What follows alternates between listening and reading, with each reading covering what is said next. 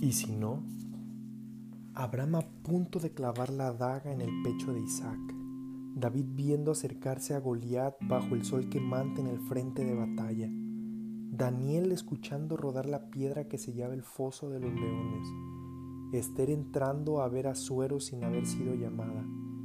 ¿Qué pasaría por sus mentes? Ellos creían que Dios podría hacer cosas maravillosas en sus vidas, que Dios los podría librar de todas esas aflicciones Esther exclamó ante la audiencia del rey, si perezco, que perezca. ¿Fueron sus expresiones indicios de incredulidad? A pesar de que ellos pasaban un momento de prueba, sin duda, fueron hombres y mujeres valientes. Pero había mucho más que valentía en sus corazones. Había sellada en su pecho una confianza absoluta de la soberanía divina. Un ejemplo claro es la respuesta de los amigos de Daniel nuestro Dios puede librarnos del horno de fuego, y si no, sepas, oh Rey, que no serviremos a tus dioses.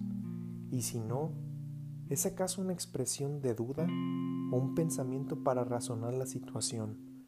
¿O acaso una previsión en el discurso para justificar la aparente no intervención divina? Nada de eso sino que aquella expresión es un reconocimiento sencillo y profundo de la soberanía de Dios sobre las personas y sobre las circunstancias. Que todo pasa con el fin de que se cumplan los propósitos de Dios y que la fe va más allá de hacer cosas sobrenaturales.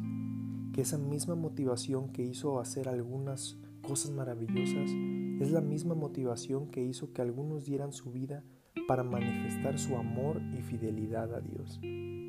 En esta serie hablaremos de personajes que pasaron situaciones difíciles, pero que su fe hizo que mantuvieran su fidelidad en Dios, sabiendo que en cualquier problema Él es el único que puede mantener nuestra vida en paz y tranquilidad.